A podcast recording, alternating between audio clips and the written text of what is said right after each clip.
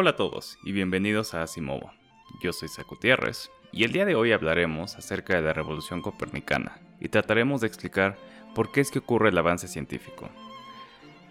Claro, para entender esto necesitamos conocer la historia de la ciencia, la cual parece estar trazada por una serie de avances que progresivamente constituyen una mejor comprensión del mundo natural.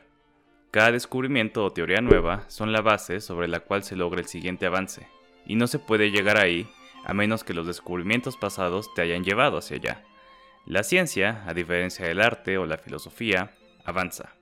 Entre la Odisea, Don Quijote y el Gran Gatsby no podemos decir que existe una clara evolución en la literatura, que la haga mejor conforme avance el tiempo. Pero al comparar los trabajos de Newton con los de Einstein, el progreso es evidente. A esta forma de entender la ciencia se le llama como un conocimiento acumulativo, y no tengo dudas de que les parecerá familiar, aunque nunca se los hayan enseñado expresamente. Sin embargo, este esquema de la historia de la ciencia puede llevarnos a la conclusión de que cada descubrimiento o teoría nueva, si es correcta, será irresistible de aceptar para la comunidad científica. Pero, como veremos en este episodio, se necesita más que tener la idea correcta para lograr un avance en la ciencia que sea aceptado. Y ejemplificaremos esto con la revolución científica por antonomasia, la revolución copernicana. Vale la pena empezar situándonos en el contexto histórico bajo el cual se desarrolla el modelo heliocéntrico. Veamos en dónde estaba la astronomía antes de Copérnico. En la tradición occidental, se suele empezar por las observaciones y explicaciones de los antiguos griegos que culminan en Aristóteles y Ptolomeo. Cabe destacar que este no es el principio de la astronomía, pero es un buen lugar para empezar. En el siglo V a.C., Empédocles y Anaxágoras ofrecieron argumentos a favor de la esfericidad de la Tierra, el más contundente era que durante un eclipse lunar, la sombra que la Tierra proyectaba sobre la Luna era redonda. Además, cuando veías un barco zarpar hacia el horizonte, lo primero que desaparecía era la parte de abajo y las velas al final. Un par de siglos después, Aristarco, quien además postularía que el Sol estaba en el centro del universo, estimaría el tamaño de la esfera terrestre usando la sombra de la Tierra que proyectaba en un eclipse lunar, y Eratóstenes usando la sombra que proyectaban unas estacas colocadas en las ciudades de Alejandría y Siena, ubicadas en lo que hoy es Egipto. Sin entrar en detalle, hay que destacar que ambas mediciones son relativamente precisas, y estos logros suelen ser tomados como ejemplo de la sofisticación matemática y observacional de los antiguos griegos, y con justa razón. Gracias a ellos, sabemos que los griegos comprendían que la Tierra era una esfera y había intentos de medirla exactamente. Pero lo que nos interesa es la visión del universo formulada por Aristóteles y Ptolomeo. A diferencia de los esfuerzos más técnicos como los que acabamos de mencionar, Aristóteles estaba más interesado en explicar el origen del movimiento de los astros y la naturaleza del universo en sí. Para Aristóteles, todo está compuesto de cuatro elementos fundamentales, agua, aire, tierra y fuego, siendo la tierra el elemento más pesado de estos, razón por la cual era que estaba hasta abajo. Abajo, siendo el centro de la esfera terrestre, y arriba la dirección radial que parte de esta. Rodeando la Tierra existían esferas concéntricas que contenían a los planetas, a la Luna y al Sol, todos los astros que se movían. Estas esferas eran las que movían a estos astros y lo que actuaba en las esferas en sí lo denominó como el motor primero, una fuerza que tiene su origen en lo más lejano del universo, en las estrellas, las cuales están fijas. El universo era un lugar de movimientos perfectos, lo cual estaba reflejado en órbitas circulares.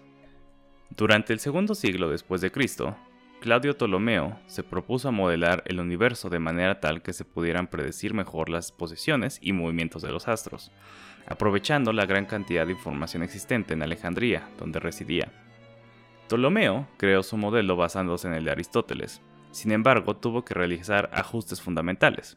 El primero fue remover ligeramente la Tierra del centro del universo, dejando en su lugar un punto llamado ecuante. Y el otro es que los planetas no giran solo alrededor del ecuante, sino alrededor de un círculo que está contenido en el ecuante, así como la Luna gira alrededor de la Tierra, solo que en este caso, el círculo solo existe porque sí, esto para justificar la retrogradación de los planetas que se observa desde la Tierra. Y además conservar la idea de que los movimientos celestes son círculos perfectos. Ptolomeo recopila toda la información relativa a su modelo del universo en su Megale Sintaxis, obra que sería retomada y ampliada en el mundo árabe durante la Edad Media, tanto que es más conocido por su nombre arábico, el Almagesto. Aristóteles y Ptolomeo entonces representan las bases filosóficas y matemáticas de la ciencia astronómica que dominarían por un milenio y medio, aunque sería un error pensar que se mantuvieron estáticas, Respecto a lo filosófico, por ejemplo, la cristiandad encontraría el origen del motor principal en Los Ángeles, y por el lado de lo matemático, los astrónomos árabes como Al-Farhani y Al-Sufi utilizaron las observaciones nuevas del mundo arábigo para llevar el modelo geocéntrico a un nivel de precisión muy muy alto. Espero que esta introducción sirva para dejar claro que la astronomía antes de Copérnico no era rupestre, por el contrario, era el producto de siglos de observación y pensamiento, que representan la gran capacidad imaginativa y analítica de la humanidad. También se puede observar que la filosofía siempre estuvo muy ligada a la astronomía. Esto es un rasgo que en realidad no desaparecería del todo en la ciencia hasta la llegada de Newton. E incluso Newton tenía motivos más místicos de lo que por lo general se acepta. A principios de 2500, un clérigo, astrónomo, matemático y abogado como tendían a ser la mayoría de los sabios de su tiempo, llamado Nicolás Copérnico, empezaba a generar una teoría acerca del universo que situaba al Sol en el centro del universo, en lugar de la Tierra.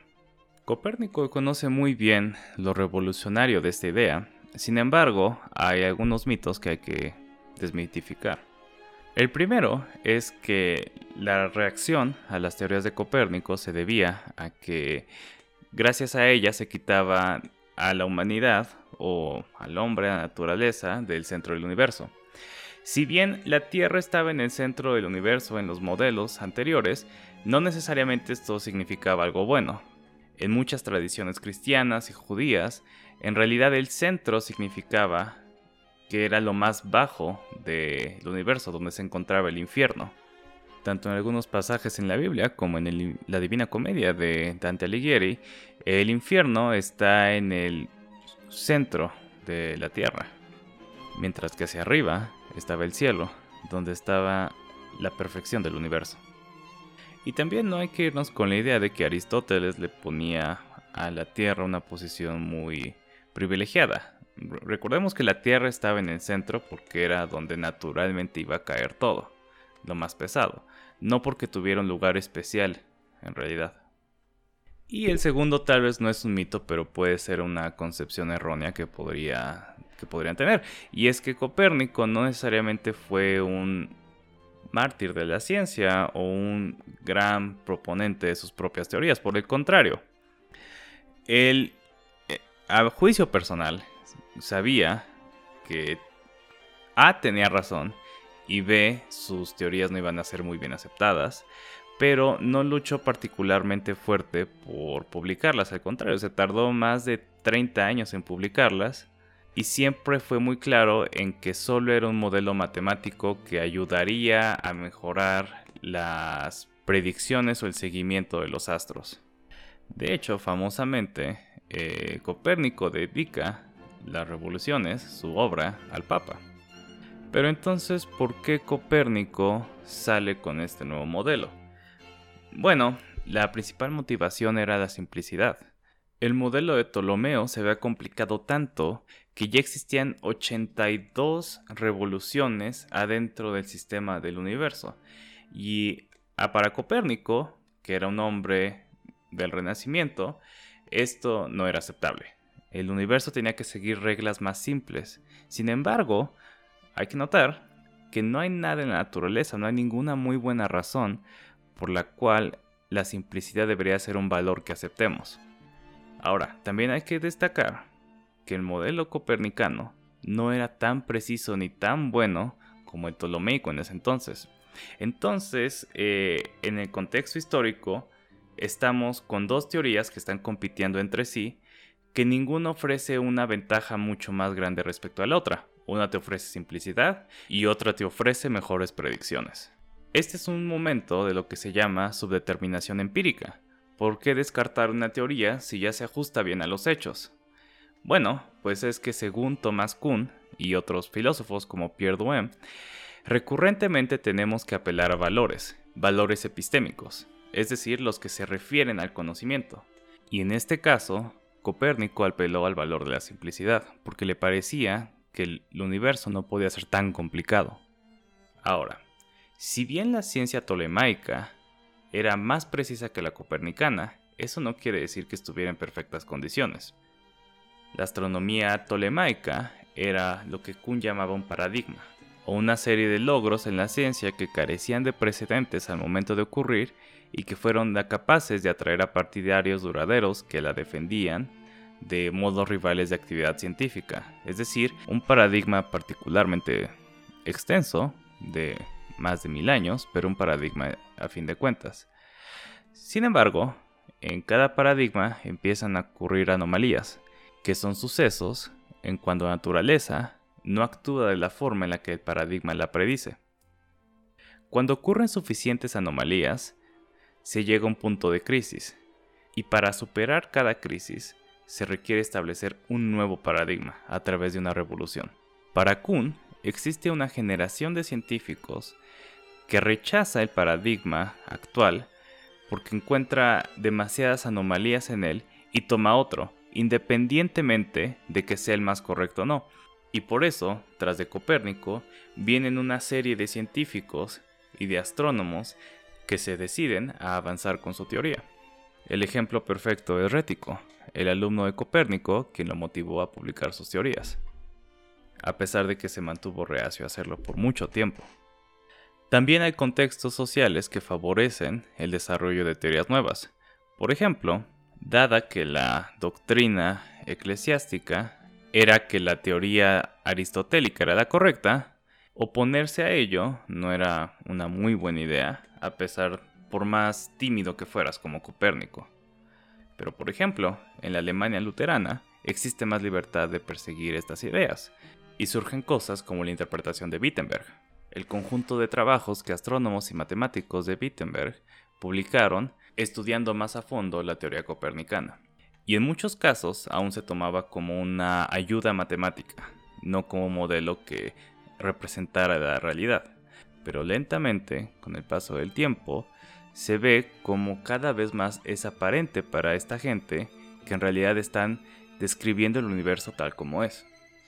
Y es que el tiempo es algo fundamental para la concepción de las revoluciones científicas según Thomas Kuhn. Tiene que haber un cambio generacional que promueva dichas revoluciones. Eh, suena macabro, pero la generación que tiene las ideas anteriores tiene que desvanecerse para dar el paso a las nuevas ideas. Quiero aclarar también que no necesariamente gracias a la introducción de la teoría de Copérnico desaparece totalmente la filosofía o la religión del estudio de la astronomía. Por el contrario, el siguiente astrónomo pertinente para el desarrollo del heliocentrismo es Johannes Kepler. Y Kepler, a la luz de la modernidad o de la contemporaneidad, podía parecer un hombre loco, eh, desde que era niño. Kepler soñaba con ser profeta, pero estaba convencido, desde niño, que gracias a sus pecados no podría lograr serlo. Así que se volvió muy interesado en estudiar la astronomía porque pensaba que ahí además, además de las profecías, era donde estaba la voz de Dios. Lo que diferenciaba a Kepler de cualquier otro científico, de cualquier otro astrónomo religioso de su, momento, era la técnica que aprendió de Tycho Brahe, el más grande observador del universo antes de la invención del telescopio. Pero aún así, tras lo que estaba Kepler, más que un modelo científico del universo, era tratar de buscar la armonía del universo, que según él tenía que estar en las órbitas de los astros. Claro que su incansable trabajo lo llevó a determinar que las órbitas de los planetas eran elipses y que el Sol estaba en el foco de una de esas elipses, un resultado importantísimo en la matemática astronómica. Pero lo que identificaría a todos los científicos que vendrían después de Copérnico, que trabajarían para tratar de establecer una nueva astronomía sería justamente esta nueva generación que estaba convencido de que las ideas de Copérnico serían las más fructíferas para explicar fenómenos de la astronomía. Así que no es necesariamente, cuando llega la nueva teoría, que se toma inmediatamente por la comunidad científica como la mejor y la más aceptable para continuar el camino de esa ciencia. Es una revolución, la cual determine el avance de la ciencia. Este es un esquema de la historia de la ciencia que yo favorezco. Claro que no es el más correcto y ha habido desarrollos posteriores de la filosofía y de la historia de la ciencia. Sin embargo, algo que me emociona mucho de esto es pensar cuál será la siguiente revolución y qué nueva comprensión revelará del universo. Gracias por escucharnos.